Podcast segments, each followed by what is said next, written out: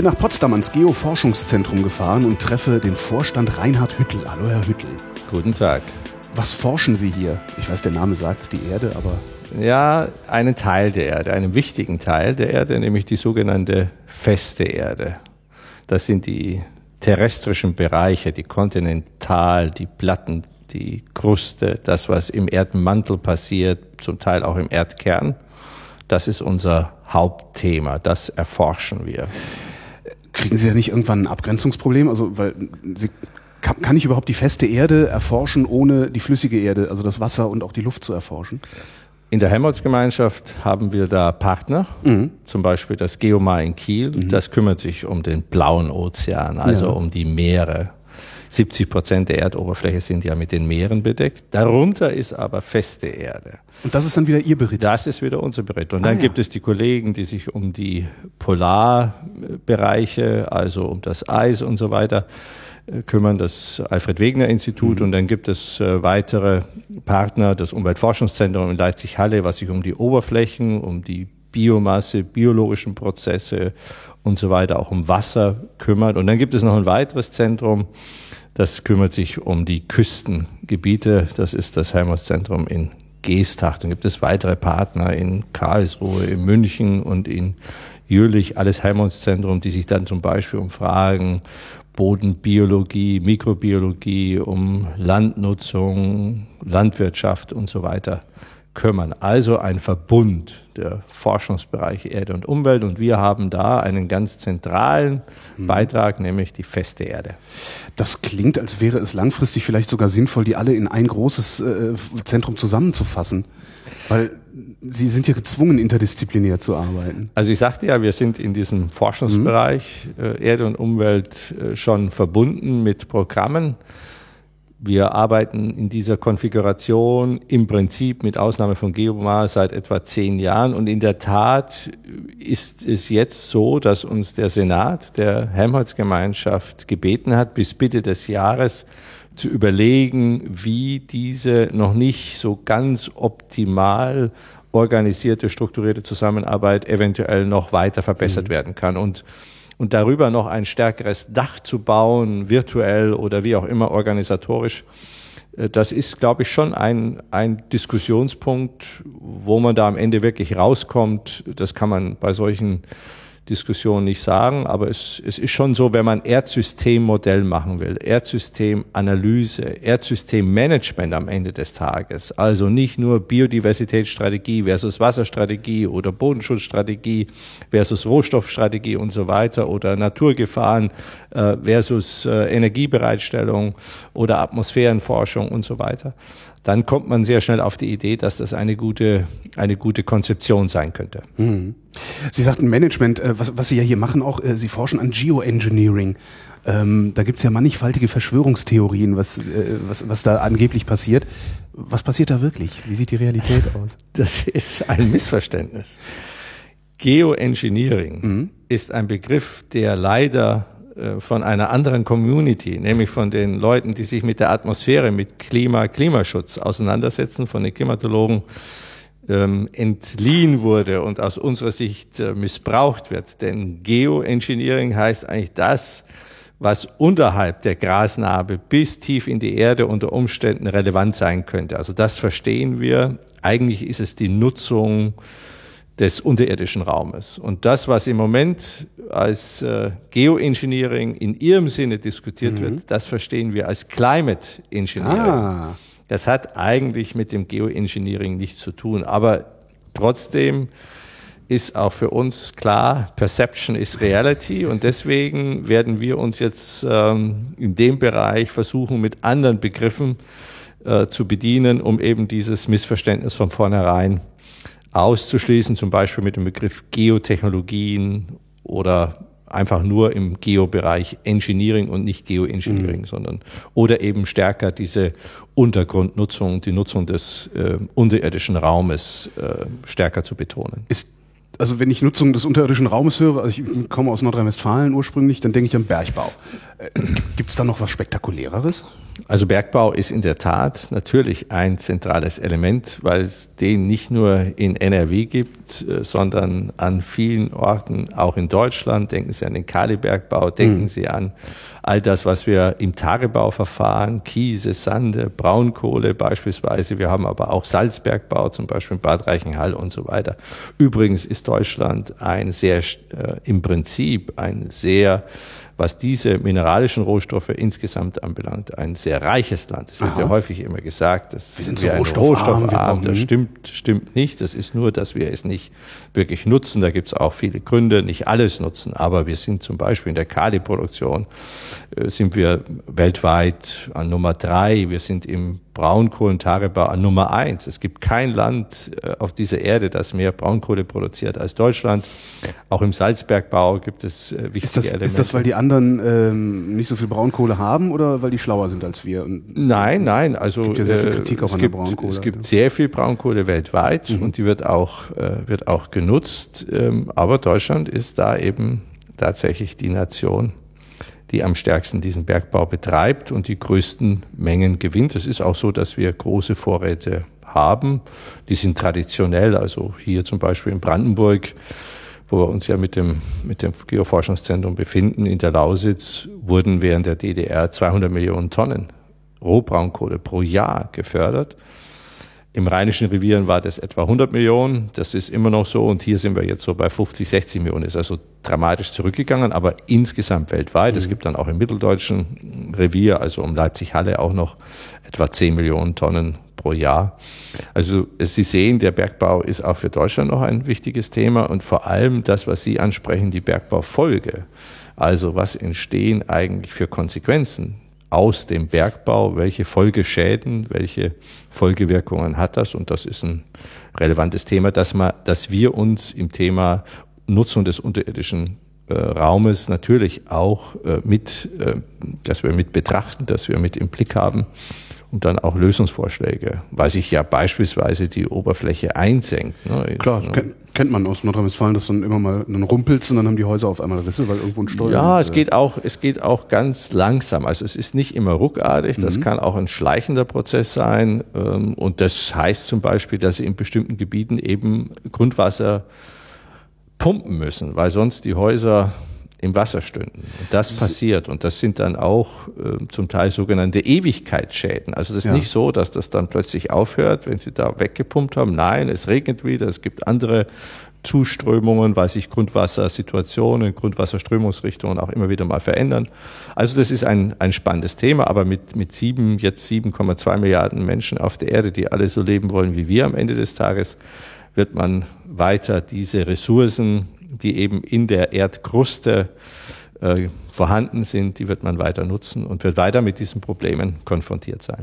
Sind Sie überhaupt in der Lage, das konstant unter Beobachtung zu halten? Also haben Sie irgendwie einen Satelliten, der die ganze Zeit die Bergbauregionen sich anguckt und sagt, oh, da bröselt was, guck da mal lieber nach? Also wir äh, können das nicht so spezifisch ja. analysieren, aber wir haben in der Tat, wir betreiben eigene Satellitenmissionen. Es gibt äh, eine ganz intensive Kooperation mit der NASA und Universitäten in USA, in Texas konkret, dann aber auch mit der Europäischen äh, Weltraumagentur, mit der ESA.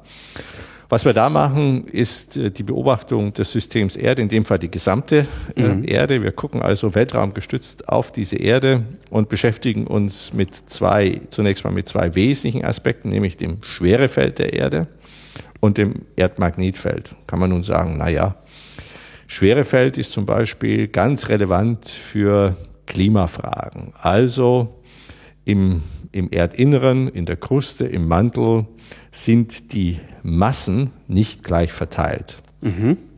Manche Kruste von manchen Kontinent ist mächtiger als die andere. Ähm, auch im Mantel ist das Ganze ja nicht fest, sondern viskoelastisch und bewegt sich auch etwas über, über längere Zeiträume. So, wenn Sie jetzt also unter einem Meer wir haben gesagt, auch unter dem Meer ist die feste Erde. Mhm. Da haben Sie jetzt eine große Masse. Dann heißt Gravitationsgesetz von Newton, diese Masse zieht Masse in gleicher Weise an, wenn man das jetzt mal plakativ sagen will. Das heißt, das Meer baut sich auf. Mhm. Und dort, wo Sie weniger haben, haben Sie eine Eindellung.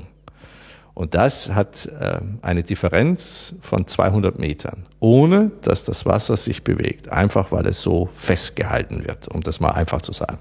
So, das heißt also, dass sie mit diesen Messungen, die sie weltraumgestützt, äh, indem unsere Satelliten, was weiß ich, alle 90 Minuten einmal um die Erde fliegen in einer vergleichsweise niedrigen äh, Umlaufbahn, ähm, dass wir dann über Jahrzehnte letztendlich inzwischen messen, dann feststellen können, ah, wie ergeben sich diese Veränderungen und wie können wir diese Differenzen tatsächlich dann als Referenzfläche nutzen, zum Beispiel für den Meeresspiegelanstieg. Ich habe ja jetzt zum ersten Mal überhaupt ein wirkliches Null-Null. Das ist eben nicht eine, eine gekrümmte Ebene oder eine, eine wirkliche Kugel, sondern wenn Sie das vergrößert darstellen, sieht die Erde wie eine Kartoffel aus. Ja. So. Es steht auch da hinten in der Ecke. Das, das, das ist Ihr Globus äh, bereinigt um die Glättung, die normale Globen haben, oder? Im, also wenn Sie das, das ist jetzt ein richtiger Globus, den Sie ja. hier sehen, der hat nur die, die Geomorphologie, aber wenn Sie unseren, äh, unsere Potsdamer Kartoffel sehen, ja. dann ist das wirklich ähm, an den Meeren ebenso dargestellt, wie wir das messen. Und damit können wir jetzt wirklich Veränderungen des Meeresspiegels äh, in Referenz zur realen 00, zur mhm realen Oberfläche messen, also als Referenzfläche. Und da sehen wir eben, dass sich der Meeresspiegel nicht überall gleich verändert, also nicht überall zunimmt. Er nimmt im Schnitt um drei Millimeter in den letzten 20 Jahren pro Jahr zu. Mhm. Aber wir haben Regionen, da geht es bis ein Zentimeter. Und es gibt aber Regionen, wo der Meeresspiegel auch abnimmt, wo er, wo er sinkt im Moment. Also von daher. Welche sind das? Und das kann man, das sind eine ganze Reihe von, von äh, Regionen weltweit, die sich auch, auch verändern. Hier in unserer Region ist es eher etwas mehr, in anderen Regionen, Indien zum Beispiel, ist es eher weniger. Und das kann man dann eben auch nutzen, um beispielsweise Anpassungsmaßnahmen äh, zu bringen. Also ganz einfach gesagt, in bestimmten Regionen müssen sie Dämme höher bauen, in anderen Regionen müssen sie die Häfen nach vorne bringen, damit mhm. sie den Anschluss haben. Das ist jetzt ein bisschen vereinfacht oder auch ein bisschen sehr plakativ dargestellt, aber so, so muss man sich das vorstellen. Und äh, das ist zum Beispiel Erdsystembeobachtung, satellitengestützt zu dem Thema Schwerefeld. Das heißt, wir können Massenveränderungen messen, räumlich, zeitlich über diese 20 Jahre zumindest räumlich sehr genau, jedenfalls in einer Auflösung von etwa 100, inzwischen 30 Kilometer. Und diese Daten können wir auch nutzen, um zum Beispiel festzustellen, warum dehnt sich das Meer aus. Denn das wäre jetzt meine Frage gewesen, warum sinkt der Meeresspiegel? Also wissen, können, Sie, Sie, wissen Sie, warum er sinkt oder können Sie nur beobachten, dass er sinkt an manchen Stellen? Nein, also wir sehen eben diese Massenveränderungen und äh, wenn also sich der Meeresspiegel verändert, nach positiv oder negativ, dann äh, gibt es dafür im Prinzip zunächst mal zwei Gründe, was das Wasser anbelangt. Also einmal es ist mehr Wasser im Meer oder das Wasser dehnt sich aus, weil es wärmer wird. Mhm. Oder es äh, wird kälter. Dann mhm. haben wir den gegenteiligen Effekt. So. Und dadurch, dass wir Massenveränderungen messen, können wir also nicht nur feststellen, warum zum Beispiel ein Meeresspiegel in einer bestimmten Region zunimmt, also ist es getrieben durch mehr Wasser im Meer, also Massenveränderung, mhm. oder durch Ausdehnung derselben Masse eine Volumenzunahme, einfach weil das Volumen zunimmt, ohne dass mehr Masse da drin ist. Und das Gleiche gilt sowohl im positiven wie im negativen. Und Sie können also dann differenzieren, tatsächlich auch weltweit, jedenfalls für diese Region, die wir uns anschauen, ähm, und äh, dann entsprechende Aussagen äh, machen. Das ist das, das ist das Schwerefeld, das Erdmagnetfeld schützt uns, das gibt das innere und das äußere Magnetfeld, äh, die Feldstärke auf der, auf der Erdoberfläche, die können wir messen, die verändert sich. Es verändert sich aber vor allem auch die, dieses Schutzschild, diese sogenannte Magnetosphäre, die uns vor kosmischer Strahlung schützt. Mhm. Und wenn sich da etwas tut im Erdmagnetfeld, dann bedeutet dies auch für das äußere Feld Veränderungen. Die hat es auch immer wieder gegeben, sogenannte paläomagnetische Untersuchungen, die wir durchführen. Es wandert zum Beispiel der Magnetpol, Magnetpol vom Norden hin zum Süden, der kann da länger bleiben, auch kürzer. Da gab es ja vor zwei Jahren auch ordentlich Hysterie, genau. Ja, ja diese Hysterie ist auch nicht, äh, die ist auch gar nicht so von der Hand zu weisen. Also zum Beispiel machen sich aktuell die Engländer, die Franzosen mehr Sorge um Veränderungen Erdmagnetfeld als um den Klimawandel, weil es tatsächlich so ist. Im Moment bewegt sich der Nordpol mit etwa 60 Kilometern pro Jahr weg von seiner eigentlichen Position. Und wir wissen, dass wir große Polumkehrungen, wo also wirklich der Nordpol sozusagen dann irgendwann am Südpol ist und dort lange oder längere Zeit bleiben kann, die finden alle 700.000 Jahre statt. Mhm. Und die letzte war vor so einem, vor so einer Zeit. So, wenn das aber heute passiert, dann haben wir das Problem, dass wir sehr viel Technik haben, also Elektrik, Elektronik. Und die würde dadurch unter Umständen maßgeblich beeinflusst. Also die gesamte Kommunikation, auch ähm, alles, was mit Elektrik, Elektronik zusammen könnte dadurch beeinflusst werden. Hängt mhm. natürlich davon ab, wie stark jetzt äh, dann Einflüsse außerhalb unserer Atmosphäre dann in die Atmosphäre eindringen, Sonnenwinde, Sonnenstürme, aber auch Partikel, also ionisierende Strahlung und unter Umständen unser System Erde im Sinne dieses, dieses geschützten Raumes mit unserer Atmosphäre verändern könnte. Und manche Nationen machen sich dort große Sorgen. Bei uns ist es in der Tat kein so großes Thema, kommt aber immer wieder mal kommt immer wieder mal hoch. In einer so stark technisierten Welt, in der wir jetzt eben leben. Ist es berechtigt, sich so große Sorgen zu machen? Ich würde sagen, ja. Mhm. Es ist berechtigt, jedenfalls sich zu überlegen, äh, was machen wir dagegen? Und da gibt es natürlich auch Möglichkeiten, Vorsorge zu treffen. Es gibt vor allem, glaube ich, schon die Notwendigkeit, äh, sich Gedanken zu machen, haben wir ein hinreichendes Monitoring, beobachten mhm. wir das, um dann zu reagieren. Denn diese Prozesse passieren nicht über Nacht. Also das sind Entwicklungen, von denen wir aus der Vergangenheit lernen können, dass sie schon in einer überschaubaren Zeit, also Jahrzehnten, Jahrhunderten passieren, aber nicht von, von heute auf morgen. Und deshalb ähm, ist es schon notwendig, sich mit dem Thema zu beschäftigen. Das tun wir natürlich auch. Wie immer, es gibt eben dann kulturelle Unterschiede. Manche machen sich mehr Sorgen über dieses Thema und andere wie wir ist bei uns ist eben das Klimathema oder jetzt das Energiethema, die Energieversorgung sind, sind ganz zentrale Themen. Auch die Energieversorgung, das sehen Sie in Europa weltweit, wird ganz unterschiedlich ja. äh, diskutiert. Äh, Nochmal zurück zur, zur äh, Nutzung des unterirdischen Raumes. Warum nutzen wir den denn gar nicht in dem Maße, wie wir ihn nutzen könnten, wenn wir rohstoffreich sind eigentlich? Naja, weil sie natürlich mit den Eingriffen in den unterirdischen Raum auch immer Risiken mhm. äh, verbinden. Also äh, wenn sie dort äh, in bestimmten, zum Beispiel im Festgestein eindringen, Bohrungen voranbringen, dann können sie dort, wie wir sagen, Seismizität induzieren. Mhm. Das heißt, sie können Erschütterungen auslösen, kleine Erdbeben. Es kann zu Kontaminationen kommen. Im, im tieferen Untergrund äh, sind beispielsweise, ist, kann es eine höhere Radioaktivität geben, die dann nach oben kommt. Mhm. Sie können durch ähm, unsachgemäßes Bohren oder Eindringen in den äh, Untergrund salzhaltige Wässer in die Süßwasseraquifere, also da, wo wir unser Trinkwasser gewinnen. Da kann es Kontaminationen äh, geben. Es kann auch äh, stoffliche Veränderungen geben. Nicht nur Salz, sondern es könnten auch beispielsweise Schwermetalle oder andere Stoffe betreffen.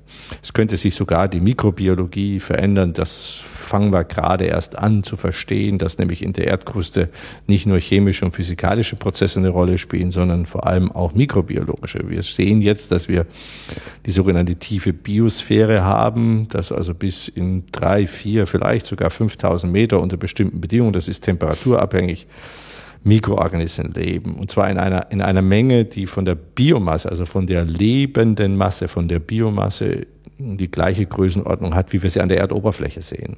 Und was das wirklich bedeutet, wie dort äh, Prozesse stattfinden, das wird jetzt über den Begriff tiefe Biosphäre und äh, vor allem auch mit dem Kontext extreme Habitatbedingungen, weil da gibt es ja kein Sonnenlicht, da gibt es keinen Sauerstoff, das wird jetzt erst so richtig äh, erforscht. Wir haben jetzt gerade ein sehr schönes Ergebnis, dass also auch unterhalb der Meere, wie gesagt, da ist ja auch die feste Erde. Also wenn Sie jetzt ähm, in den Untergrund, in den Meeresboden hineinbohren, 1000, 2000 Meter, finden Sie auch unter Umständen enorm viel Leben. Sie finden Bakterien, Sie finden dort aber auch Viren. Wir haben also jetzt große, große Vor Vorkommen sozusagen an, an Viren jetzt gerade erst mit Kollegen auch aus dem, aus anderen Forschungsinstituten der Helmholtz-Gemeinschaft festgestellt. Also dieses System Erde ist, ist auch noch nicht komplett oder überhaupt nicht komplett verstanden und äh, es gibt immer wieder neue Aspekte. Und gerade was den unterirdischen Raum anbelangt, gibt es natürlich in dicht besiedelten Gebieten ähm, immer wieder die Sorge, dass man ähm, wir haben das ja angesprochen mit dem, mit dem Absinken der Oberfläche aufgrund von, von tiefem Bergbau, also mhm. äh, unterirdischen Bergbau, ähm, dann diese Probleme. Und das sehen wir natürlich auch bei, bei Kupfer, das sehen wir auch bei Salzgewinnung äh, ähm, und, ähm, und die Tagebaue haben auch ganz spezielle äh, Probleme. Und das ist natürlich dann auch eine Frage der Kosten.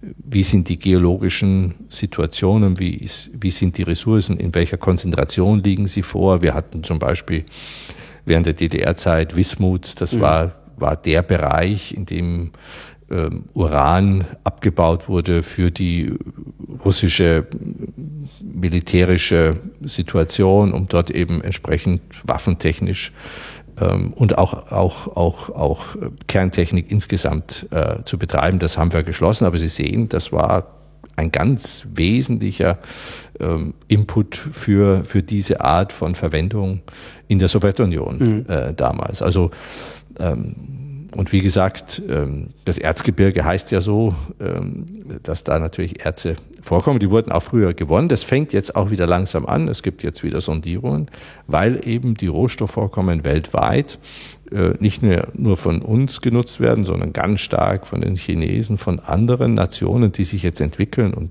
naja, jede U-Bahn muss gebaut werden, jedes Auto, jedes Flugzeug, äh, Infrastruktur. Man muss sich nur mal überlegen, was da, das sind ja alles Rohstoffe und die sind mhm. alle aus dem Untergrund oder eben aus der Kruste. Jedenfalls ähm, fallen sie nicht vom Himmel, sondern sie müssen gewonnen werden. Und das sind unglaubliche Mengen. Erforschen Sie sowas auch? Also Sie gucken sich an, was für Rohstoffe in der Erdkruste sind. Erforschen Sie sowas auch außerhalb der Erde, also auf, auf, auf dem Mond oder anderen Planeten, oder ist das äh, eine ganz andere? Da, da wird geforscht, aber nicht ja, wir. Nicht also es, es, gibt, es gibt, ja, es gibt ja auch sogar Überlegungen, ob man andere, ja, Gestirne oder Planeten, wie auch immer, ähm, Meteoriten äh, nutzen könnte, um Rohstoffe zu gewinnen. Aber das ist nicht, nicht unser Thema. Das ist auch nicht wirklich im Moment äh, möglich oder relevant, aber könnte natürlich ja, in fernerer Zukunft. In Bücher und Filme. Ne? Ja, ja. ja. Ähm, ich weiß, Sie haben fünf Departments hier. Äh, ich habe das Gefühl, dass wir fast jedes Department schon gestreift haben. Also die Chemie und die Stoffkreisläufe haben wir äh, gehabt, ähm, die Fernerkundung haben wir gehabt, äh, die Physik der Erde. Was, was sind Geodynamik finde ich noch ganz interessant. Damit kann ich überhaupt nichts anfangen. Also Physik der Erde haben wir auch noch nicht und das passt also ah, okay. mit der Geodynamik sehr, sehr gut äh, zusammen. Das ist letztendlich das Thema Naturgefahren im Bereich Erdbeben, Vulkanismus. Ah, ah, also das mhm. ist ein, ein ganz zentrales Element neben dieser Betrachtung dieser sogenannten Potentialfelder, also Schwerefeld, Magnetfeld, was wir besprochen haben, ist das Thema ähm, Erdbeben, Naturgefahren, Vulkanismus ein ganz zentrales Thema des GFZ, das schon auf äh, Untersuchungen 1880, 1890 hier am Telegrafenberg zurückgeht. Ähm, dieser Kollege Herr von äh, Paschwitz-Rebeur hat 1889 die erste Fernaufzeichnung eines Erdbebens äh, realisiert. Er hatte also Pendel aufgestellt mhm. hier in Potsdam und eines 400 Kilometer entfernt in Wilhelmshaven und kam eines Morgens in sein Labor, in sein Büro und sah dort große Ausschläge aufgezeichnet von, den, äh, von dem Seismographen und hatte erst seinen Studenten verdächtigt, dass der da irgendwie was äh, gemacht hat, was nicht in Ordnung war. Dann sah er dieselbe Situation aber in Wilhelmshaven, ich erzähle das ein bisschen anekdotisch, mhm.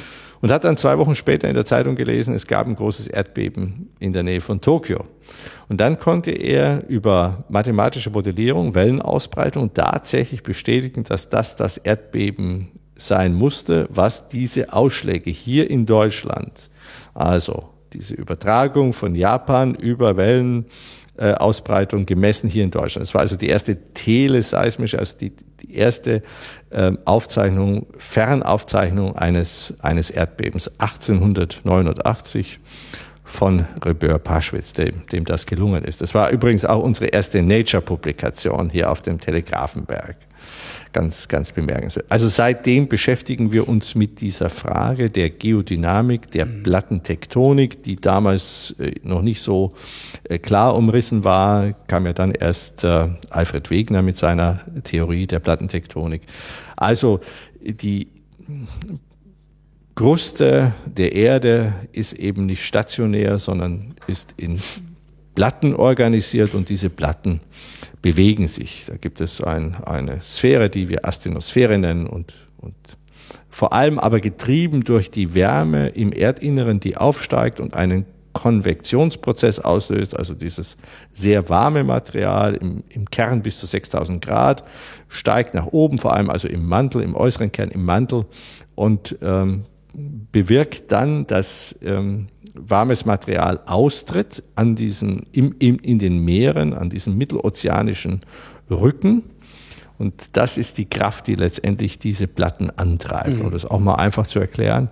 So, jetzt wandern diese Platten Millimeter, Zentimeter pro Jahr, ähm, eher im Zentimeterbereich und stoßen irgendwann auf eine andere Platte. So, und dann können Sie entweder unter, unter dieser Platte herrutschen, also subduzieren, oder Sie können eine Parallelverschiebung haben, also so eine Verwerfungszone wie zum Beispiel diese nordanatolische Verwerfung Türkei. Da passiert im Prinzip immer dasselbe oder häufig, diese Platten verhaken sich. Mhm. Und sie drücken weiter, also der, der, diese Bewegung geht an sich weiter und irgendwann kommt es eben, löst sich äh, diese, diese Spannung, die sich mhm. da aufgebaut hat, dieser Stress and Strain, löst sich. Und, und das ist das Erdbeben. Das ist das Erdbeben.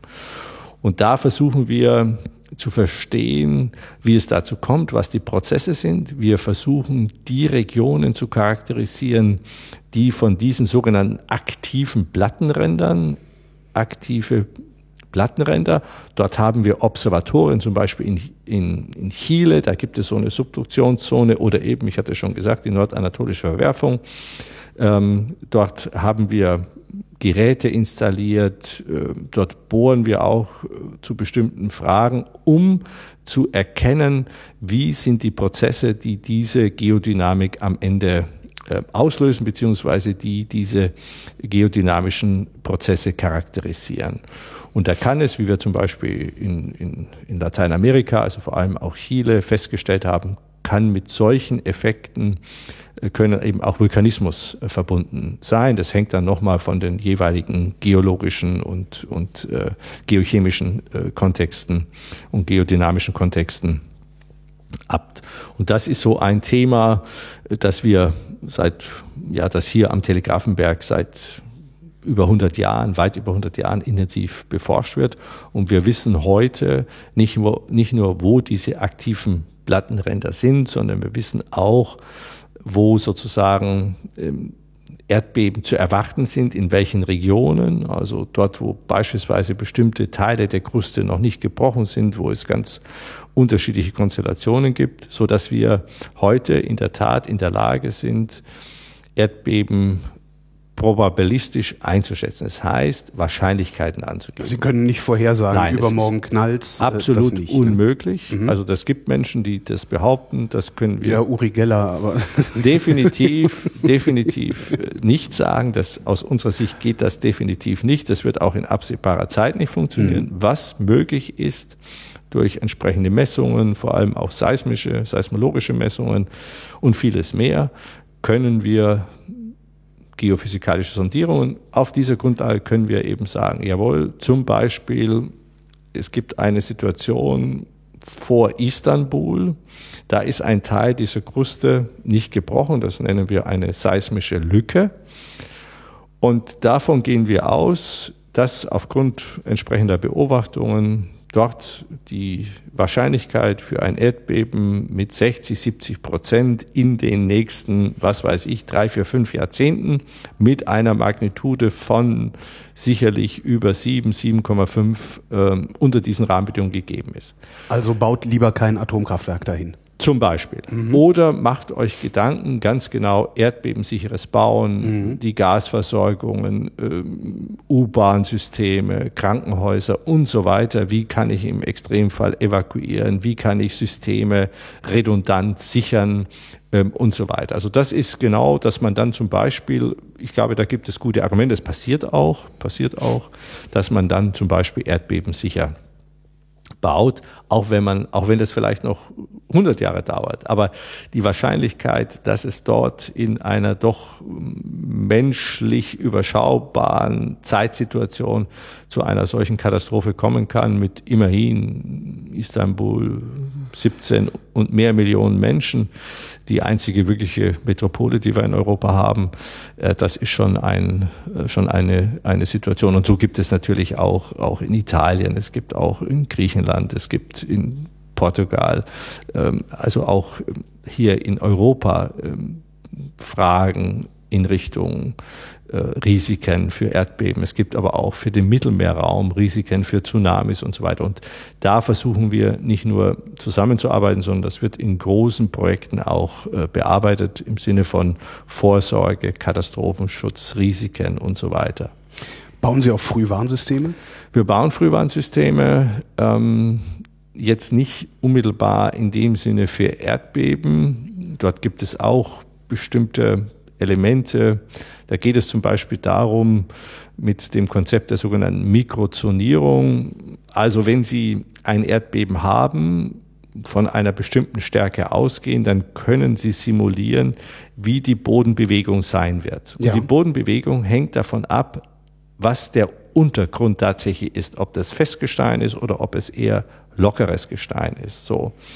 Und diese Anregung äh, des, des Untergrundes durch das Beben, da können wir Aussagen machen, ähm, indem zum Beispiel bestimmte Teile einer Stadt, wir haben das ja zum Beispiel mal für Zentralasien, für Bischkek gemacht, weil das auch so eine Region ist, die davon, ähm, die dadurch charakterisiert ist, oder davon betroffen ist immer wieder, die Region jedenfalls und Bischkek selber eine große Stadt ist, die sich entwickelt. Und da können Sie dann in, sagen, welche Gebäude oder welche Teile von einer Stadt stärker oder weniger betroffen sind. Also mhm. auch da können Sie dann eingreifen. Das ist sozusagen. Also wenn es rumpelt, flieht lieber nach, nach links da nach oder, rechts. oder baut so diesen ja. Teil, da ist es nicht so wichtig und so weiter. Ja. So, das, also das nennen wir Mikrozonierung, also dass wir in kleinteilig diese Aussagen machen. Das ist so im Sinne von Vorsorge.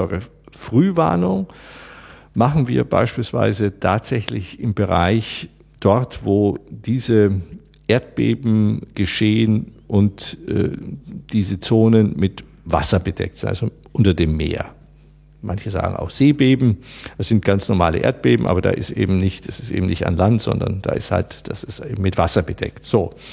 Und da kommt es darauf an, wie dieser Bruch äh, nun geschieht. Wenn es eine Verwerfung, also wenn es einen Slip gibt, dann wird natürlich die Wassersäule, die draufsteht auf diesem, auf dieser verändert, rasch veränderten Oberfläche, ähm, die wird angeregt und dann mhm. saust die los. Und die saust los wie ein, nach dem Gesetz der Thermodynamik letztendlich, wie ein Jet mit so 800, 850 kmh. Breitet sich das aus in entsprechende Richtungen und wenn es, wenn diese, wenn diese Wassermasse dann äh, auf den Kontinentalhang auftritt, dann wird sie abgebremst und dann baut sie sich erst auf. Erst dann baut sie sich richtig auf und kann dann eben auf Land aufschlagen und das können Höhen erreichen, im Extremfall von 30, 40 Metern.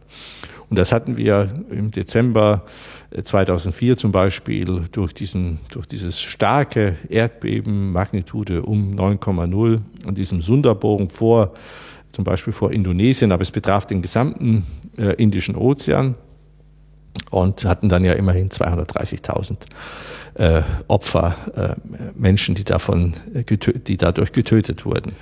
Und ähm, jetzt kann man, ähm, das gab es früher für den Indischen Ozean eben leider nicht, jetzt kann man ein Frühwarnsystem aufbauen, ein technisches System, das dann in der Lage ist, wenn dieser wenn ein solches Erdbeben, ein solcher Bruch äh, ähm, passiert, wenn das eintritt, dieses Ereignis, dann kann man innerhalb ganz kurzer Zeit feststellen, wird dadurch ein Tsunami ausgelöst oder nicht. Also es könnte sich ja auch ein Bruch ergeben, indem sich die, die mhm. Spalten weiten, dann wird das Wasser nicht angeregt.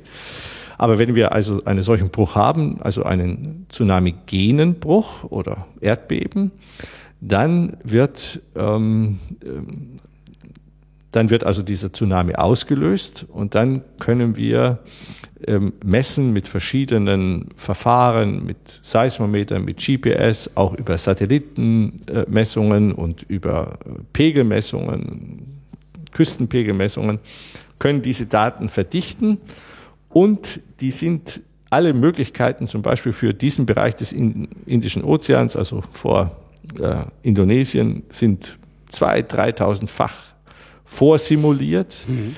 Und dann greift sich sozusagen der Plattenarm genau die Platte, die er braucht, kann das dann auch noch weiterentwickeln. Und dann wird eine Warnung ähm, ausgelöst. Die muss natürlich dann geübt sein im Sinne dessen, was der Mensch, die ähm, Bevölkerung in einer Stadt ähm, zu machen hat. Und das Problem dort war, und das ist ja dieses inzwischen doch bekannte Tsunami-Frühwarnsystem, das das Geoforschungszentrum entwickelt hat, dass diese Bruchzone, diese Erdbebenzone sehr nah an der Inselkette ist, so dass mhm. man nur wenig Zeit für eine Warnung hat, weil wenn wenig Zeit heißt Minuten, Stunden. In dem Fall heißt das etwa 30 bis 40 Minuten zum Teil auch nur vielleicht 25, 30 mhm. Minuten. Das heißt, die Aufgabenstellung war, ein Tsunami-Frühwarnsystem für diese Region zu entwickeln, das eine sichere Warnung gibt innerhalb von weniger als fünf Minuten. Sicher heißt, wann kommt die Welle, wo, in welcher Höhe, ähm, ähm, also wann, in welcher Region, in welcher Höhe an. Und dann muss es natürlich einen Tsunami-Drill geben. Das heißt, die Leute müssen wie wir früher Luftschutzübungen gemacht haben, müssen also jetzt sozusagen Tsunami-Übungen machen, um zu wissen, was, wie gehen wir mit dem Krankenhaus um, wie sollen die alle jetzt ins Auto springen und die Straßen sind verstopft und die große Welle kommt. Also man muss diese sogenannte letzte Meile, diesen Downstream, den muss man sich ganz besonders anschauen. Das war für uns als Geoforscher auch eine Erfahrung. Ich wollte gerade fragen, das ist ja eigentlich auch überhaupt nicht Ihr Metier. Richtig. Das ist ja Sozialwissenschaften. Genau, und da haben wir auch genau mit den Sozialwissenschaften ja. intensiv von Psychologen über, über, über Historiker und mit, mit Sozi Soziologen, Sozialwissenschaftlern zusammengearbeitet, aber auch zum Beispiel mit, mit Religionswissenschaften. Denn äh, wir haben festgestellt, dass zum Beispiel Islamgläubige ähnlich reagieren wie wir. Mhm. Also, dass sie, wenn, wenn diese Gefahr besteht, dass sie sich gerne vorbereiten, wären wir zum Beispiel auf Bali, da hatten wir, da habe ich selber mal erlebt, da waren wir an einem Ort, der im Süden von Bali, dort ist die Situation so, dass sie ähm, dass es ohnehin flach ist. Sie können da nicht einfach irgendwo auf den, Berg, auf den Berg rennen. Da muss man dann auch Infrastrukturen bauen, die diesen Tsunami aushält und wie so ein, wie so ein großer, ja, so, so eine Art Parkplatzhaus, dass sie dann also da rauflaufen können und dann äh, hoffen, dass dieses dem Tsunami standhält. Mhm. Ähm, so, und äh, da hat also dann ein, ein Hindu ist dann der, derjenige, der diese Ortsverwaltung durchführt, äh, der Ortsvorsteher oder Bürgermeister, wie auch immer. Und der gibt ja dann die Warnung. Mhm. Ähm, und ähm, der hat uns erzählt, wenn er die Welle nicht sieht, das ist eben sein fatalistischer Konstellation, dann macht er das nicht. Wenn er die Welle sieht, ist er aber schon tot. Also ja. das ist dann nicht mehr aufzuhalten. Und da sieht man plötzlich, wie diese Unterschiede sind. Und die waren für uns also in der Tat in dieser Form komplett neu. Aber man wird ja verantwortlich gemacht. Wenn man ein solches System baut, dann hilft es ja nicht, wir haben früh gewarnt, ja. sondern wenn es dann trotzdem noch wieder 230.000 Tote gibt, heißt es ja, was habt ihr denn da gemacht? Das heißt also, man ist dann in der Verantwortung und muss sich dann auch um diese letzte Meile kümmern. Wir haben inzwischen natürlich auch Ausbildung äh, gemacht. Wir haben uns mit Lehrgängen beschäftigt. An Universitäten gibt es jetzt, wenn ich das richtig weiß, einen Master of Disaster, die also wirklich studieren, weil auch diese Geräte betreut werden müssen und so weiter. Das ist ja. in den Kindergärten, in den Hotels haben sie jetzt wie bei uns die Feuersituation, also wenn es brennt, die, die, wo man hinlaufen soll, so gibt es dort rote und grüne Wellenzeichen. Rote Welle heißt Gefahr, grüne Welle heißt man ist sicher. Also auch das musste man die Hotelbesitzer erst überzeugen. Die waren am Anfang skeptisch. Inzwischen sind die Hotels, wenn ich das richtig einschätze, eher sehr bereit, weil es ein Sicherheitsthema geworden ist, wie bei uns eben äh, der Brandschutz mhm. und, und so weiter. Also weites Feld, spannend für uns, viel neu. Und dann arbeiten wir zusammen mit, mit den Universitäten, mit Fachleuten, mit der, mit, dem, mit der Gesellschaft für internationale Zusammenarbeit, GIZ und so weiter. Wie finden Sie eigentlich raus, woraus der Untergrund besteht? Also das ist, man kennt das so aus Raumschiff Enterprise, dass die einfach mal den Scanner anwerfen und dann genau wissen, äh, wie sich der Planet, den die vor sich haben, zusammensetzt. So machen sie es ja, glaube ich, noch nicht. Ne? Also äh, es gibt natürlich indirekte Methoden, also geophysikalische Sondierungen. Da können Sie über, über Schallwellen und äh, großes Wissen bestimmte Rückschlüsse ziehen. Das geht auch für die sogenannte Geoelektrik. Ähm, gibt es Möglichkeiten, auch in unterschiedlichen Tiefen. Ähm, ähm, magnetische Impulse können Sie nutzen. Also es gibt eine ganze Reihe von, von indirekten Methoden. Es gibt auch natürlich über Satellitenbeobachtungen können Sie über Magnetismus bestimmte Aussagen äh, tätigen. Aber wirklich das dann auch real verifizieren können Sie im Prinzip nur über Bohrungen. Dann wissen Sie aber auch nicht, wie es drei Meter weiter aussieht. Das ist ja. Ne? Das ist, das ist genau richtig. Ähm, das ist genau richtig. Das sehen wir natürlich auch, wenn wir jetzt zum Beispiel Geothermie betreiben. Also mhm. wir wollen, wir gehen davon aus, das wissen wir relativ sicher, da gibt es warmes Wasser im Untergrund und das wollen wir rausholen, um eben die Wärme für, für Heizung oder auch aus der Wärme Elektrizität zu, zu gewinnen. Das geht beides, wenn das Wasser warm genug ist, also 130, 150 und mehr Grad. Das finden wir auch grundsätzlich. Äh, aber wenn man dann bohrt, kann man, kann man dann trotzdem daneben liegen. Und das, das lernen wir natürlich auch. Und deswegen ist gerade hier in dieser Region, also in der ehemaligen DDR, hat man sehr, sehr viel äh, gebohrt. Also es gibt, es gibt ähm, alleine in, in Brandenburg über, über 300 äh, Bohrungen, äh, wo man also nach ganz unterschiedlichen Gründen gebohrt hat oder mit ganz unterschiedlichen Bewegung, Bewegungsgründen gebohrt hat für, für Geothermie, für Öl, für Gas, für, für Rohstoffe ähm, und so weiter. Und äh, wenn die Kerne oder diese, wenn dort Proben genommen wurden, wenn dort Kerne genommen wurden, dann kann man natürlich äh, mhm. schrittweise über den Untergrund Aussagen machen. Und wir haben jetzt gerade in Brandenburg erstmalig für, für, für Deutschland, aber auch im Prinzip praktisch weltweit ein, ein komplettes 3D-Untergrundmodell für Brandenburg entwickelt, so dass man nach allen Messgrößen und Daten, die zur Verfügung stand, ähm, jetzt äh, dieses wirklich wunderbare, haben wir jetzt gerade erst vorgestellt mit dem, mit dem Bergamt hier, mit dem Landesbergamt, mit dem Präsidenten dort, mit Herrn Freitag ähm, und auch unserem, unserem Wirtschaftsminister in Brandenburg vorgestellt. Wirklich eine, eine sehr bemerkenswerte Entwicklung. Und dann kann man natürlich einschätzen, für welchen Zweck man den unterirdischen Raum nutzen will. Da gibt es ja auch sowas wie Mineralbrunnen zum Beispiel oder Grundwassernutzung und so weiter. Es gibt auch Regionen, die will man vielleicht überhaupt nicht anpacken. Also es geht darum, letztendlich eine Planung für die mhm. Nutzung des unterirdischen Raumes, also eine Raumplanung für den unterirdischen Raum zu realisieren, ähnlich wie wir eine Raumplanung an der Oberfläche haben. Aber dazu braucht man natürlich die entsprechenden Informationen. Auch äh, geht ja auch zum Beispiel um Kavernen, also kann man Wasserstoff speichern. Wir haben riesige Gasspeicher. Ne? Wir, unsere Wärme, also Berlin wird ja aktuell nach wie vor zu 99 Prozent fossil geheizt. Da gibt es auch mhm. gar keine große Alternative im Moment.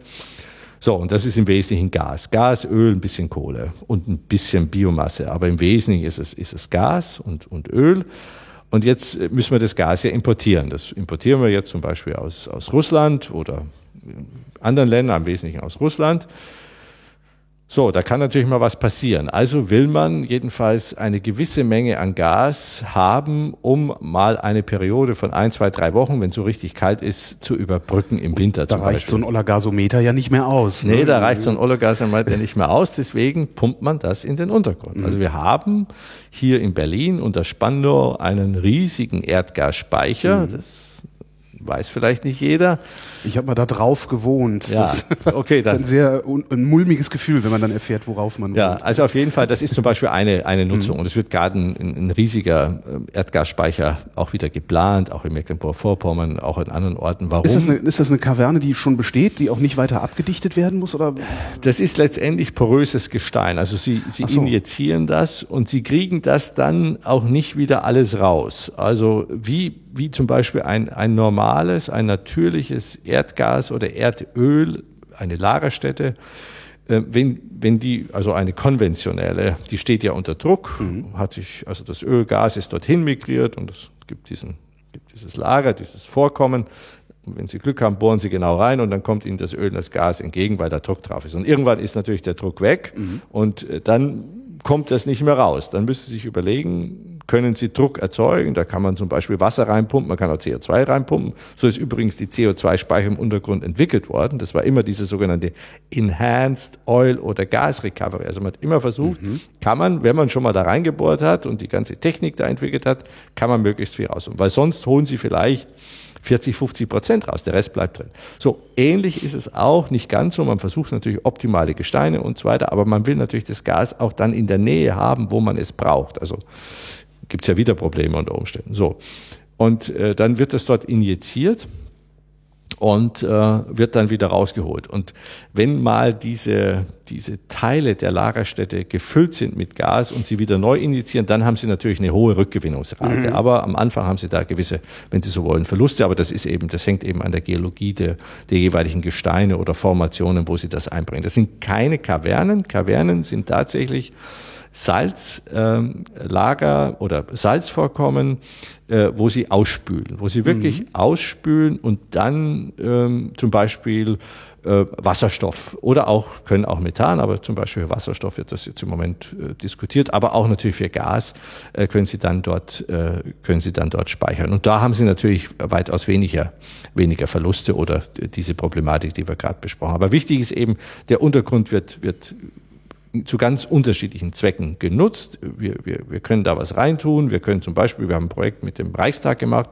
wo wir im Sommer Wärme aus dem Reichstag rausholen, in den Untergrund, in, im Winter wieder nach oben holen, um dann zum Beispiel den, den Reichstag äh, mit zu Wärme zuzuführen. Wie Sie tun Wärme in den Untergrund?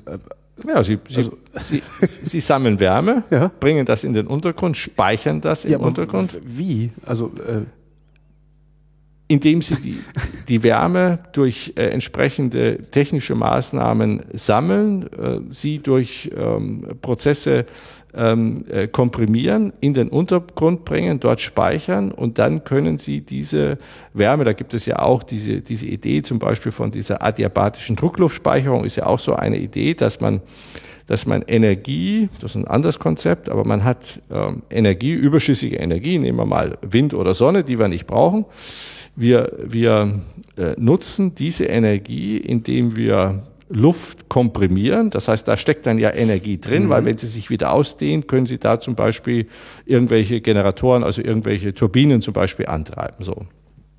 Das sind alles Konzepte, mit denen wir, ähm, mit denen wir versuchen, den Untergrund zu nutzen, mit der Wärmespeicherung, Kältespeicherung. Das ist, ist ist okay. Wir kriegen dort äh, Wiedergewinnungsraten zwischen 60 und 80 Prozent, ist allerdings alles aufwendig. Das heißt, ich habe das immer noch nicht wirklich durchdrungen. Äh, Sie nehmen warme Luft aus dem Reichstag und pumpen die praktisch. Komprimieren die natürlich, ja. saugen die ab, komprimieren die und geben sie in den Untergrund.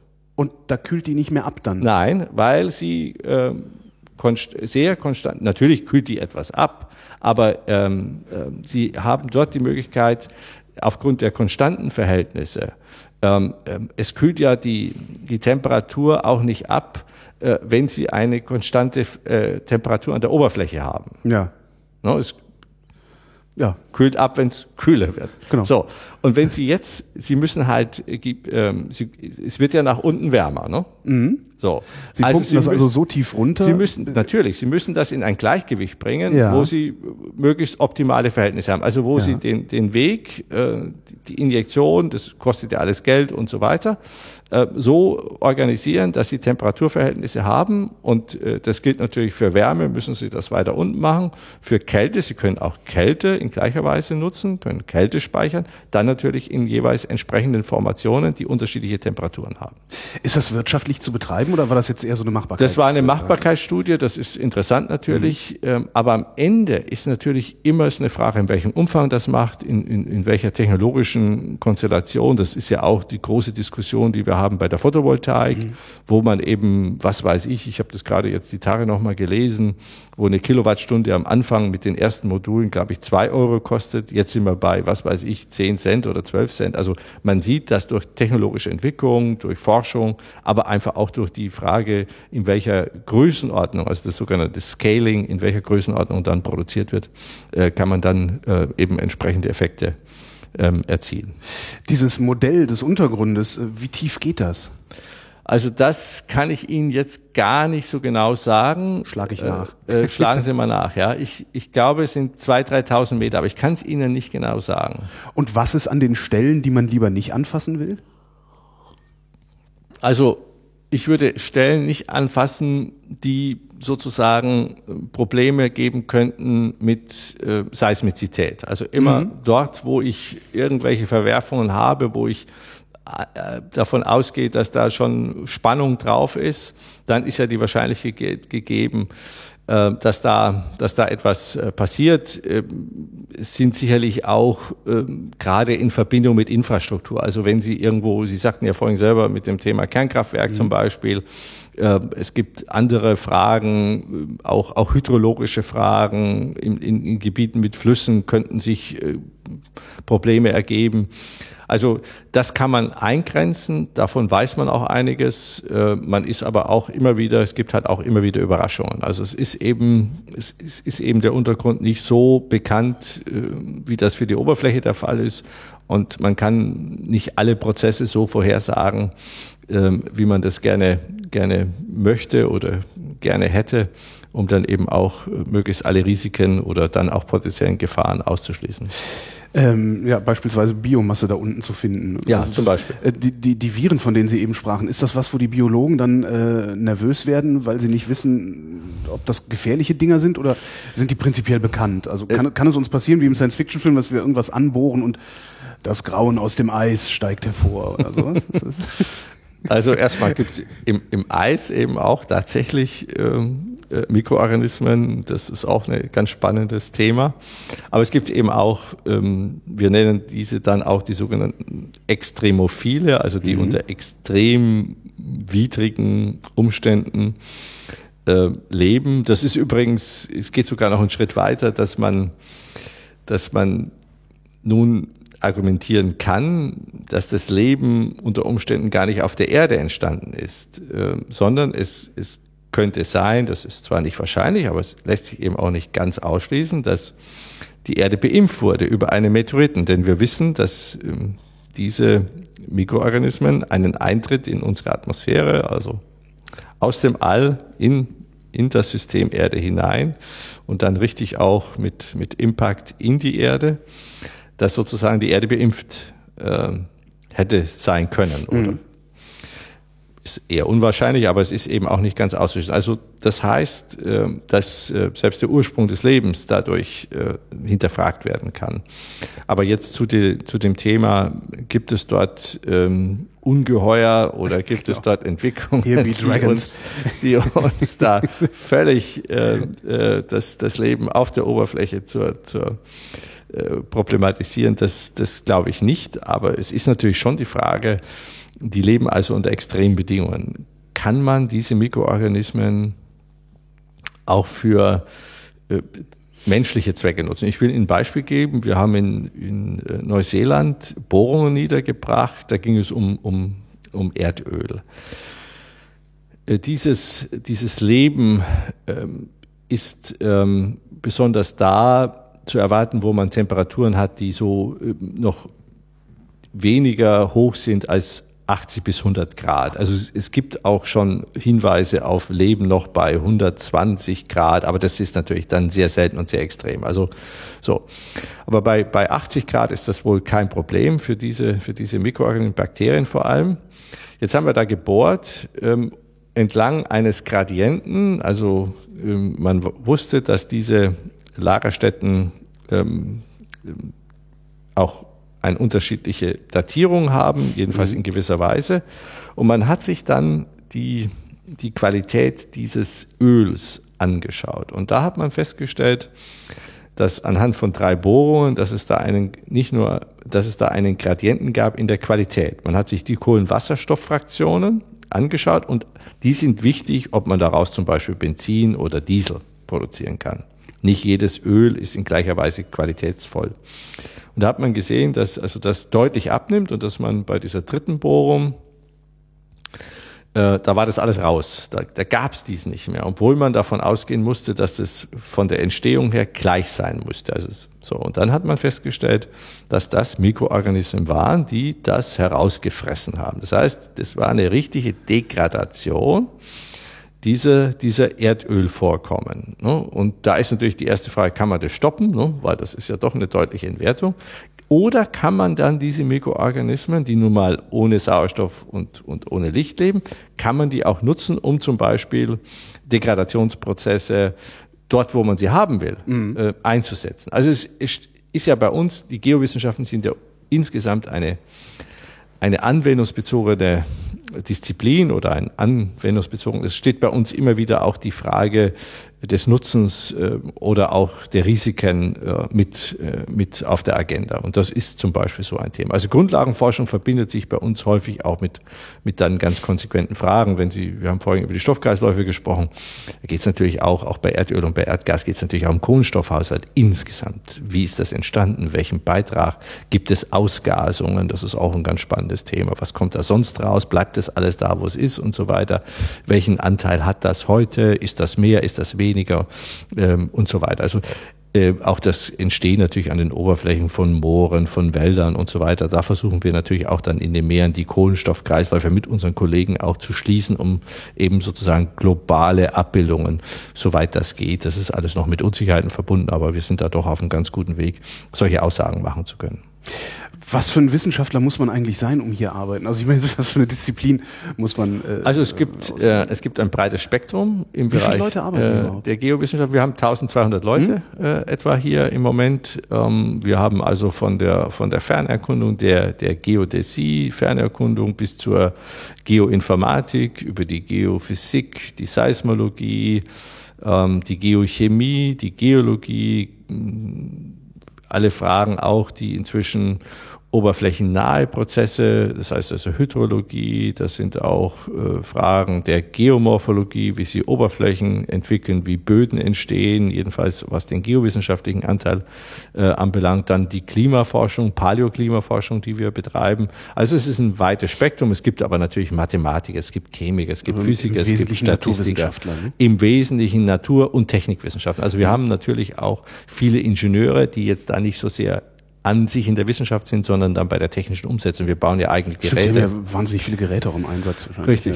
Wir haben sehr viele Labore, sehr viele Geräte, weil wir eben nur in eine bestimmte Tiefe vordringen können mit unseren Bohrungen. Das sind in der Regel drei, vier, 5.000 Meter. Es gibt ganz tiefe Bohrungen. Die tiefste ist in, in der Kola-Halbinsel mit etwa 12 Kilometern. Und wir haben in Europa diese, dieses kontinentale Tiefbohrprogramm gehabt oder Tiefbohrung in Windisch-Eschenbach, also in Nordbayern, in der Oberpfalz mit, mit äh, 9.100 äh, Metern. Und da darunter ist es dann schwierig. Also, und deswegen, aber das, der Mittelpunkt der Erde sind ja 6370 Kilometer von der Oberfläche. Das heißt, um das, was darunter oder dazwischen ist, zu verstehen, da muss man sich da mit Modellen helfen, mit, mit ähm, Sondierungen und dann eben auch mit Experimenten, dass man die Erde ins Labor holt. Das heißt, dass wir dann was weiß ich, Druck- und Temperaturverhältnisse, die Fluide, die Schmelzen, ähm, Minerale, ähm, wie, wie hängt das zusammen, bis, bis hin wirklich auf die atomare Ebene, das Aufklären, um dann eben Prozesse, die sich dort abspielen,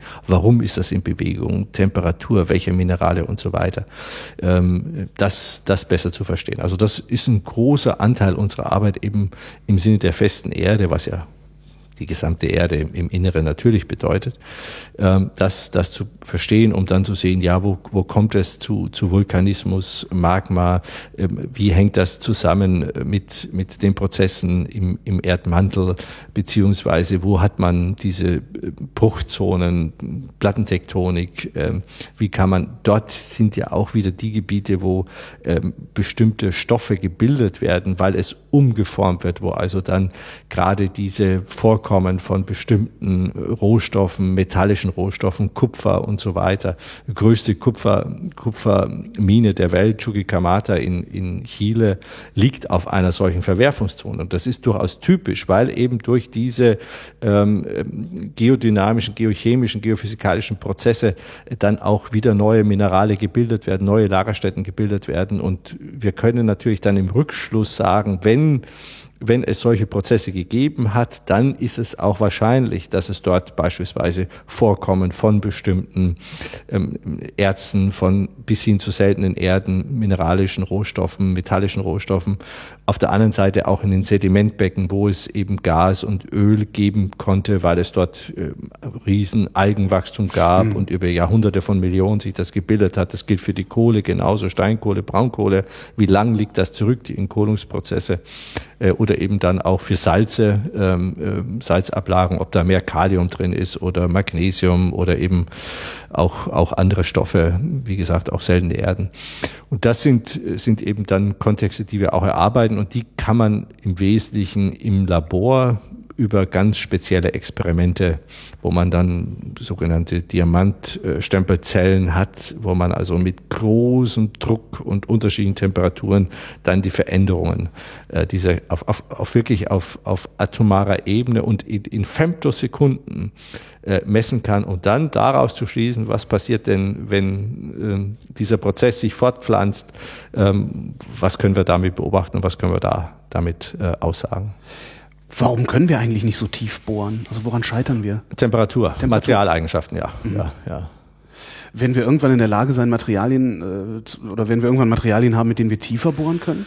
Also es gibt äh, natürlich ein ganz spannendes Thema, in sogenannte überkritische Verhältnisse zu bohren, äh, um dort, äh, wo man Temperaturen hat, über 400 Grad und mehr, die Wärme rauszuholen. Es, ja. es, es, es wir haben ja, wenn man so will, haben wir zwei große Energiequellen. Das einmal ist die Sonne mhm. und dann das Erdinnere. Denn äh, alles, was Wind, Biomasse, Solar ist, ist letztendlich sonnengetrieben. Die Winde durch Temperaturunterschiede, die Sonneneinstrahlung sowieso, Biomasse ohne Sonne kein, kein Leben, jedenfalls auf der Erdoberfläche. Mhm. Im Erdinneren ist was anderes. Und dann haben wir eben die, die Wärme im Erdinneren. Und die, diese Wärme im Erdinneren, die ist ja praktisch mehr oder weniger wohl konstant geblieben seit Beginn, ähm, also jedenfalls in den letzten Jahrmilliarden, seit Beginn der, der Bildung der Erde, der Entwicklung unseres Planeten Erde vor etwa viereinhalb Milliarden Jahren, haben wir sozusagen diese, diese Urwärme noch, aber im, im, im, im, im Erdinneren haben wir einen ständigen Zerfall, nicht eine Spaltung, ein Zerfall von radioaktiven Stoffen. Und dadurch haben wir diese Wärme. Also die im Erdinneren wohl, im, im Kern, der ja dann wieder fest ist, weil der Druck so groß ist, haben wir da so 6000 Grad und dann differenziert sich das dann eben. Das will man eigentlich ernten können, diese so, Energiemenge. Genau, und da muss man natürlich bohren. Und je je wärmer es ist, desto problematisch, aber desto mehr könnte man natürlich an, an Energie tatsächlich gewinnen. Und, ähm, und da gibt es jetzt, gerade auch vor dem Hintergrund des Energiebedarfes und das Thema Klima mit, mit den fossilen Energieträgern, wir haben ja vorhin schon auch über die Braunkohle gesprochen oder Kohle insgesamt, Öl, Gas, ist ja im weitesten Sinne auch jeweils relevant, natürlich abgestuft.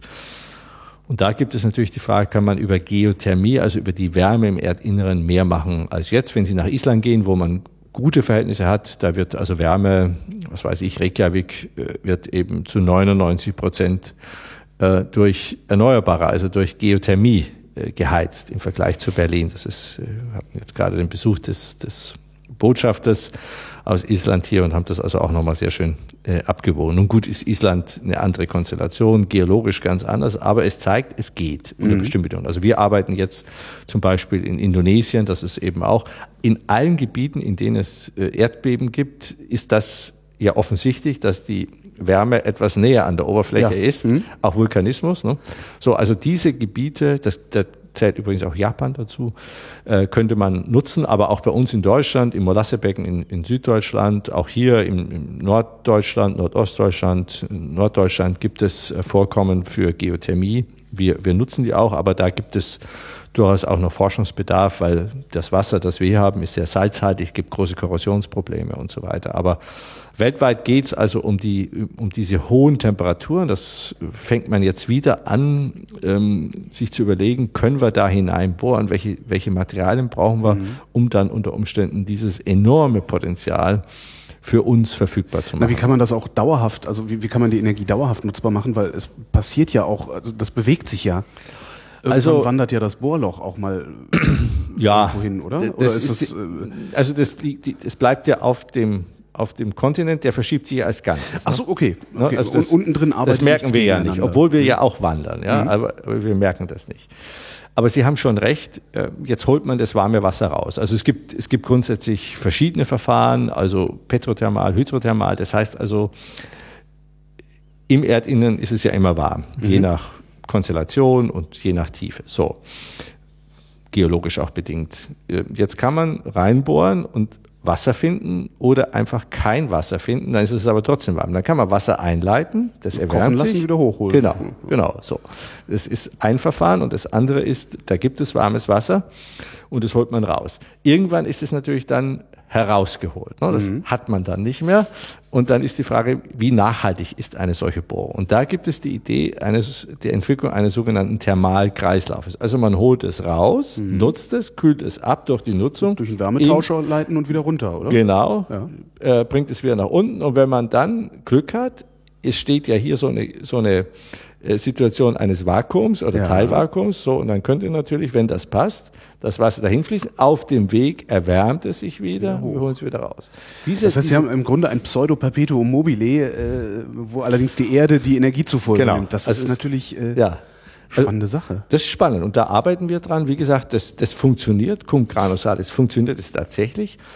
Ähm, wir haben bei unseren Bohrungen jetzt hier in Großschöneberg in der Nähe, Nähe von Berlin, in Brandenburg, ähm, eben das Problem dieser sehr starken äh, Salzgehalte ja. in, in den Wässern, die also dann ähm, dieses ähm, Herausholen erschweren, weil es Korrosion an den an, den, an der Bohrung, an, an den Pumpen und so weiter gibt. Ähm, da muss man, da gibt es aber viele Firmen, die mit uns arbeiten. Ich war selber ganz überrascht, als ich das da äh, nochmal in Augenschein nehmen konnte, mit wie viel ähm, unterschiedlichen Legierungen und Ansätzen dort gearbeitet wird, um dieses Problem zu lösen. Weil der große Vorteil ist ja nicht nur, dass es dann eine regenerative Energiequelle ist, sondern sie ist dann ja auch grundlastfähig. Das heißt, ich muss eben nicht hoffen, scheint die Sonne, weht der Wind, sondern das hätte ich dann ja permanent und ich könnte dann wirklich dezentral sicher Energie zur Verfügung stellen für Wärme und auch für Strom. Mhm. Das machen wir zum Beispiel auf den, auf kleineren Inseln in Indonesien. In Indonesien ist ja ein, ein, ein Inselstaat mit, ich glaube, 1700 Inseln, ja, so. Das hat man bislang alles mit Dieselgeneratoren gemacht. Nur wurde den Diesel angefahren mhm. und so. Das kann man natürlich durch kleinere, kleinere Kraftwerke, wirklich nur 50, 60 Kilowatt Kraftwerke, kleine Einheiten, die man hinstellt, anschließt an Geothermie und dann kann man darüber Strom produzieren. Ja. Wunderbare Sache, ja. ja. Man kann Kälte produzieren und so weiter.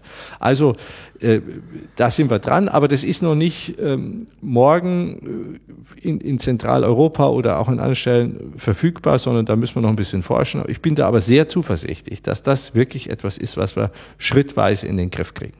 Wie viele Jahrzehnte? Also ich denke, dass wir in 15, 20 Jahrzehnten einen, einen 15, größten, 20 Jahren. Entschuldigung, 15, 20 Jahren in eins, in eineinhalb bis zwei Jahrzehnten, so wollte ich sagen, äh, dass wir da ähm, in der Lage sind, äh, deutlich mehr Wärme und auch Strom aus Geothermie, aus der tiefen Geothermie, muss man auch noch unterscheiden. Es gibt ja auch die flache Geothermie, wo man also diese Wärmepumpen mhm. hat, was genau. auch wieder ein Austauschverfahren ist. Äh, das wird, wird inzwischen gut genutzt in Deutschland auch. Ähm, aber sie, es geht ja immer um, um die Städte. Ja, es geht ja um die große Energiemengen. Ja, ja. ja, wo sie einfach, sag mal, Berlin. Berlin ist ja nun nicht so groß, aber dreieinhalb Millionen Menschen, so cum grano salis. Und naja, die werden halt jetzt mit, mit Gas und, und Öl und Kohle versorgt, also wesentlichen Gas. Ähm, jetzt müssen Sie aber wissen, dass zum Beispiel in Deutschland bei, der, bei dem Gesamtenergieverbrauch haben Sie ja den Verkehr, die Mobilität, die Wärme und den Strom. Mhm. Strom sind aber nur 25 Prozent. Die Wärme ist 50 Prozent in Deutschland. Und dann haben wir nochmal 25 Prozent, knapp 25 Prozent Mobilität. Wovon wir im Moment reden, ist ja im Wesentlichen Strom. Das ja. ist aber nur ein Viertel des gesamten Primärenergieverbrauchs. Ja? So, das heißt, die Wärme, da was zu machen, da kann man durch Isolierung der Häuser und so weiter sparen aber dann haben sie immer noch 99 Prozent relativ Kohle und Gas oder Gas, ja. Öl und Kohle. So, das heißt, wir bräuchten eigentlich regenerativ. Da gibt es jetzt so Ideen wie wie wie äh, Power to to äh, Gas oder Power to to Heat, dass man eben sagt, naja, wir haben ja Windenergie, die brauchen wir manchmal nicht. Dann ähm, versuchen wir darüber, über diese Energie, was weiß ich, Gas zu produzieren. Das heißt also, wir wir spalten Wasser im Prozess der Elektrolyse, haben dann Wasserstoff, verbinden das mit CO2 und kommt Methan raus. Und dann kann man dieses Synthesegas, dieses Erdgas. Erdgas nutzen ja. zum Beispiel. Das ist eine Möglichkeit. Nur wenn Sie das sich alles so durchrechnen, sehen Sie, dass das alles sehr ineffizient ist. Also die Wirkungsgrade und, und das, was Sie wirklich an Energie rausholen in dem ganzen Prozess, ist sehr gering und, und, und, und sehr teuer. Das sind alles Ansätze, mit denen man arbeiten kann, aber Interessant wäre natürlich auch, äh, wäre eben auch diese, diese Geothermie, diese tiefe Wärme zu nutzen. Warum, diskutiert, warum diskutieren wir den Strom und nicht die Wärme, wenn der Strom doch eigentlich nur ein Viertel ist? Wir führen doch die falsche Debatte. Wir führen in der Tat, also wenn man, wenn man das sieht und vor allem, wenn man jetzt auch, wir haben das Thema ja auch sehr stark diskutiert wegen Klimaschutz. Ne? Mhm. Man hat ja gesagt, wir wollen weniger CO2 emittieren und da spielt eben die Wärme im Energiebereich eine ganz zentrale Rolle. Und ähm, das hängt einfach damit zusammen, dass äh, Strom bislang zentral zur Verfügung gestellt wurde. Da konnte man also durch entsprechende Regelungen relativ gut eingreifen und hat gesagt, das ersetzen wir jetzt mal mit, mit regenerativ, also regenerativen Energieträgern, Wind, Sonne, Biomasse im Wesentlichen. Und auf der anderen Seite stellen wir das dann auch dezentral zur Verfügung. Also es ist ja eine Veränderung in Deutschland von der, von einer äh, zentralen äh, Versorgung über eine dezentrale Versorgung und von einer fossilen Kerntechnik, da wollen wir ganz raus, fossil, also im Wesentlichen Kohle, Öl und Gas oder Gas und Öl, äh, hin ähm, zu einer äh, nicht fossilen, also einer, einer erneuerbaren, also vor allem Photovoltaik, Sonne, Wind und Biomasse, so ja, Wasser, Geothermie. Und und äh, diese, diese Diskussion ähm, ist eben sehr stark, wird eben sehr stark im Strombereich äh, geführt. Es gibt ja manchmal so, dann bildet sich halt so ein Mainstream mhm. raus mhm. und der Rest wird, äh, wird, bei den Autos versucht man den Verbrauch über CO2-Normwerte zu regulieren. Da hat jetzt, glaube ich, wenn ich das richtig gesehen habe. Jetzt sind wir natürlich auch ein Land, wo sehr viele Leute mieten. Das heißt, äh, die Wärme, die kommt sowieso irgendwie an und den Strom, den rechnet man aber direkt ab. Vielleicht ist das auch so ein, das ist auch so psychologischer Tat, Effekt. Ist ein, der, ist ein Element, äh, ist wirklich ein Element, also gerade zum Beispiel in Berlin, da ist ja nochmal durch naja, historische Entwicklungen, mhm. haben wir ja einen Gebäudebestand, der, ich glaube, zu, zu 90 Prozent über Vermietung funktioniert, über Gebäudewirtschaft und so weiter und nur, nur 10 oder so Prozent wirklich Eigentum ist. Ne? Ähm, aber das ist auch bei den Eigentümern nicht, nicht mhm. viel anders. Also natürlich versuchen die dann durch Dämmung und ähm durch Solar, zum Beispiel in, in, Bayern wird das stark gemacht, aber das, das wird deshalb gemacht, weil es sehr stark subventioniert ja. wird. Ja, aber dass wir wirklich einen großen Impact bislang erzeugt haben im Wärmebereich, ähm, ist, ist, ist da noch viel zu wenig passiert im Vergleich zu dem Aufwand, den wir betreiben bei der Elektrizität, also beim Strom. Abgesehen von den ganzen Monitoring-Sachen, die Sie, die Sie am GFZ machen, was, was beforschen Sie gerade aktuell? Was, was Großes? Ja, also tatsächlich, die Geothermie ist ein ah. Groß, äh, Großvorhaben. Ähm, wir sind ähm, zurzeit in der tiefen Biosphäre. Wir bauen also ein Geo-Bio-Lab äh, auf, um eben dieses Thema Geo- und Biowissenschaften wirklich jetzt zusammenzubringen. Das mhm. ist eine große Initiative dann steigen wir jetzt sehr stark ein in die Prozesse der Erdoberfläche. Also wir haben bislang sehr stark im, in der Kruste, mhm. in, im, im, Mantel gearbeitet, auch an der sogenannten Kernmantelgrenze. Wir werden wir weitermachen, auch in gleicher Intensität, aber wir sind ja gewachsen und werden uns den Prozessen der Erdoberfläche, also großen Erosionsphänomenen, äh, ne, Wassererosion äh, oder überhaupt auch ähm, das Abtragen von Gebirgen zum Beispiel, das Wachsen von Gebirgen, die Entwicklung von, äh, die Genese von, von Gebirgen, dass die Denudation, die Erosionsprozesse auf großer Fläche, das eben auch in Verbindung mit Wasser, mit der Hydrologie. Es ist ein Schwerpunkt, den wir zurzeit entwickeln. Ein weiterer Schwerpunkt, den wir seit geraumer Zeit haben, den wir jetzt aber auch ausbauen, ist das Thema Paläoklimaforschung. Das heißt also, wie können wir sogenannte Geoarchive nutzen, indem wir beispielsweise in Seen hineinbohren in ganz spezieller Form, weil es am, am Seegrund ähm, in Klar, bestimmten Regionen gibt es Sedimentablagerung. Genau. Und aus äh, diesen Sedimenten, wenn Sie das, wenn Sie den Kern das ist eine, wirklich eine Kunst, die ist hier auch entwickelt worden, sogenannte Stechbohrkerne. Wenn Sie den Grund richtig äh, in den Griff bekommen, die Proben richtig nehmen, dann haben Sie in bestimmten Gewässern, nicht überall, aber in bestimmten Gewässern, die wir kennen, die wir dann auch auswählen, haben sie faktisch, das ähm, sind sogenannte Warfen, die sind also laminiert, das sind wie Jahresringe, wie, wie, ja. wie, wie in Holz Jahresringe. Da können Sie genau sehen, Sie können also Jahr für Jahr abschätzen und Sie können aus diesen Stoffen, die Sie analysieren, aber auch ähm, einfach aus der Zusammensetzung zum Beispiel Rückschlüsse ziehen, war es trockener, war es feuchter, die Vegetation. Wir machen dann Pollenanalysen aus diesen Proben, können dann also sagen, welche Vegetation und über die Vegetation können Sie dann wieder Rückschlüsse über Temperatur und so weiter. Also und da, können, da haben wir Kerne, zum Beispiel in, in, in Italien, Norditalien, Lake Monticchio, über 130.000 Jahre. Das ist deshalb spannend, weil die letzte Warmzeit, wir leben ja jetzt in einer Warmzeit, die letzte Warmzeit war vor 130.000 Jahren, das Ehm. Dann war es 100 110, 120.000 Jahre kalt und dann plötzlich vor 10.000, 11.000 Jahren wurde es wieder warm. Das ist das Holozän, die Jetztzeit, diese moderne Warmzeit. So, und es ist also hochspannend zu sehen, ja, da war es wärmer, da war es übrigens wärmer als jetzt, so äh, einige Grad, drei, vier Grad, Meeresspiegel war auch höher und dann wurde es plötzlich kalt und dann wurde es wieder wärmer. Und jetzt können wir also durch solche äh, Untersuchungen, die wir auf der gesamten Nordhalbkugel, auch im Süden, wesentlich auf der Nordhalbkugel durchführen, sagen, also, wenn es wärmer war, was ist denn dann in Sibirien passiert? Was ist zum Beispiel in der Eifel passiert? Was war in Norwegen? Was war in Italien? Was war in China und so weiter? Um dann die regionalspezifischen Auswirkungen einer globalen Veränderung. Denn wenn es jetzt global wärmer wird, was der Fakt ist, heißt es aber noch lange nicht, dass es überall wärmer wird. Das ist so wie mit dem Meeresspiegel. Der kann mal sinken und äh, äh, zunehmen. Auch wenn er global zunimmt, heißt nicht, dass er überall in gleicher Weise, er kann sogar in manchen Regionen absinken und in anderen nimmt er eben mehr zu. So.